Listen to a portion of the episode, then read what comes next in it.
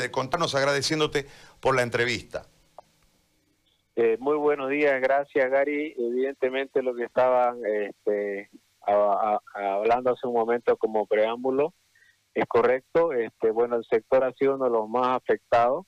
Es más, eh, nosotros desde el momento desde que el gobierno nacional eh, nos eh, nos tildó, digamos, como un centro de alto contagio, por responsabilidad social nosotros cerramos antes de que se decrete eh, la, la ley de cuarentena. Eh, eso ha sido más o menos aproximadamente entre el 12 de marzo. Estamos hablando de los afiliados que están dentro de la Cámara de Gimnasio. Eh, entonces ya llevamos más de cinco meses cerrados y es evidente lo que decía, cuatro unidades ya afiliadas han quebrado por, obviamente no generar ningún ingreso. Eh, sabemos cómo es la idiosincrasia en nuestro país, de que todos los pagos se hacen en, en el momento que, se, que el usuario va a hacer eh, uso de las instalaciones. Es por eso de que los ingresos se dieron a cero y eso ha motivado de que muchas unidades quiebren. ¿no?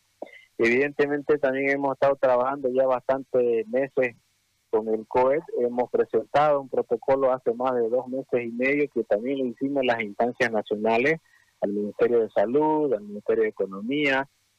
Y bueno, con lo que se refiere al municipio, es con el cual hemos tenido un poco más de eh, acercamiento eh, y eh, ya hemos logrado tener un cierto consenso con todos los, los, los puntos que hemos nosotros desarrollado en este protocolo. Este protocolo lo hemos trabajado con mucha gente profesional y con asesoramiento internacional de otros países y las normas OSHA.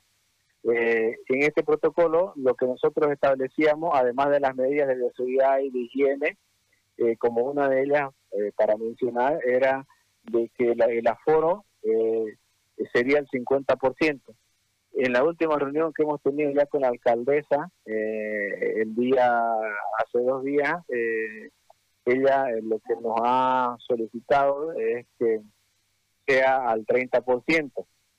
Obviamente eso lo hemos hecho una consulta al directorio y, y bueno, estamos predispuestos a, aceptar esta una primera etapa porque sabemos lo que lo que vos acabas de decir, Gary, no, este la restricción de los horarios eh, la restricción de la circulación hace también de que el usuario, en este caso de los gimnasios, no va a ser de la misma manera que era en una primera instancia.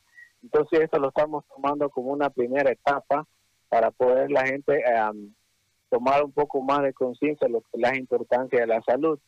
Eh, eh, también es importante decirlo, Ari, que ya nosotros dentro de nuestras medidas internacionales la higiene es muy importante y eso hablo de las unidades afiliadas, no puedo hablar de las otras, pero sí de las unidades afiliadas, y eh, hacemos registro eh, con un sistema que antes era biométrico y facial, y con eso lo que también estamos nosotros ayudando al COED es a tener una base de datos de las personas que están yendo a nuestras instalaciones.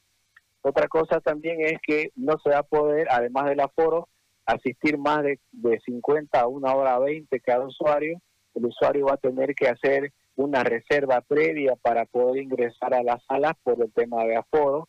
Obviamente está el distanciamiento, un sinfín de puntos, digamos, que estamos nosotros eh, requiriendo al usuario para que pueda ingresar a la sala. También estamos haciendo un documento, una, un, un contrato juramentado donde el usuario hace conocer de todas las medidas de seguridad y que va a ser eh, fiel estricto cumplimiento a ellos para poder ingresar. Y otros puntos más.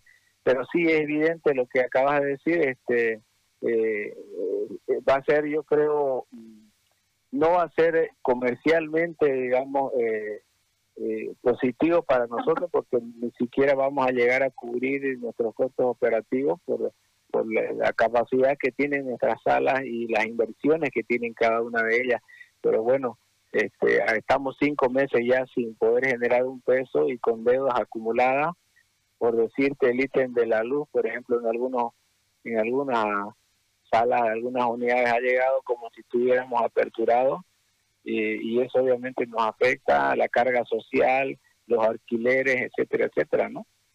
Freddy, te hago una consulta desde esa perspectiva, porque yo entiendo que si ustedes van al 30%, detrás de eh, el aparato del gimnasio hay una estructura de un negocio, hay un modelo de un negocio y está proyectado en relación a los horarios. Yo entiendo que con, qué sé yo, abrís 15 horas, vos calculás más o menos que por hora vas a tener, de acuerdo a tu capacidad, 15 personas. Esas 15 personas te reportan un monto mensual para el uso del gimnasio y en base a eso vos marcas tu flujo económico y de ahí salen todas las, correas. Eh, esto va a ser reducido drásticamente y ustedes van a tener que equilibrarlo para que los negocios no terminen quebrando, porque entiendo que también deben haber un costo financiero, porque hay inversiones muy grandes en esto, y deben haber costos financieros que eh, están en este momento en el limbo, ¿no? Desde esta nueva, desde este nuevo normal con tan solo el 30% de la capacidad habilitada dentro de un gimnasio. Esto lo van a reestructurar ustedes desde eh, el incremento al usuario del gimnasio, eh, van a generar con los tiempos, ya no puedes estar una hora y media en el gimnasio, tienes que estar menos tiempo, se generará un nuevo modelo de negocio en los ingresos al día, es decir, que vas a la mañana, vas a la tarde, para completar. Hay gente que necesita eh, cierto tiempo para su rutina y para mantenerse físicamente, etcétera, etcétera. Entonces, ¿cómo lo, ¿cómo lo han pensado? ¿O eso va a ser un resorte individual? ¿O ustedes harán un marco como, como, como cámara, un marco referencial para que todos se conduzcan en base a eso? Es correcto, Gary, lo que vos has dicho. Este, eh, estamos reinventando el negocio.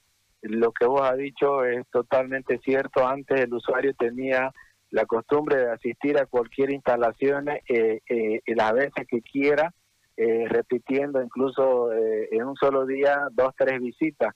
Ahora eso va a ser imposible, por uno obviamente por el tema de aforo y horario. Entonces el usuario va a tener que hacer una reserva previa para ingresar a, sala, a, a cualquier unidad también hemos reducido los servicios. En, esta primera instancia, eh, por ejemplo, los ejercicios de alto impacto o HIT que se llaman, no van a estar permitidos, solamente van a estar las salas de musculación con las salas de cardio. Eh, eso implica reducción de personal, entonces ahí va tu consulta.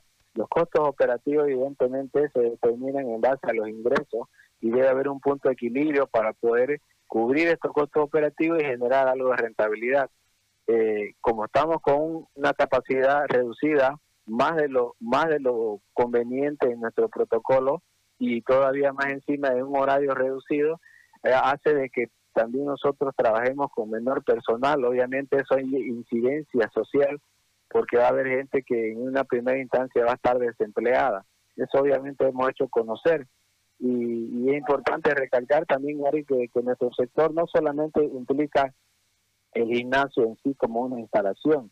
Es un círculo eh, de actividades económicas que van involucradas, como son, por ejemplo, la vestimenta deportiva, la suplementación deportiva, la alimentación, el catering, los instructores personalizados, etcétera, etcétera, que obviamente han sido afectados y, y de alguna manera van a, van a seguir siendo afectados por esta forma nueva de, apertura que estamos eh, enfrentando en esta primera etapa. Muy bien. Freddy, te agradezco mucho. Gracias por este contacto. Gracias a ustedes, Gary, y un abrazo a todos. Igualmente, el presidente de la Cámara de Gimnasio, Freddy Bolan, ha conversado con nosotros, es verdad. También tiene un círculo de acción, desde eh, la indumentaria deportiva hasta eh, el... La vitamina. Hasta el kinesiólogo. La alimentación. Hasta el médico. Claro. pues te lesionás, ¿no? O sea, tiene una actividad económica enorme, es una industria también. Este,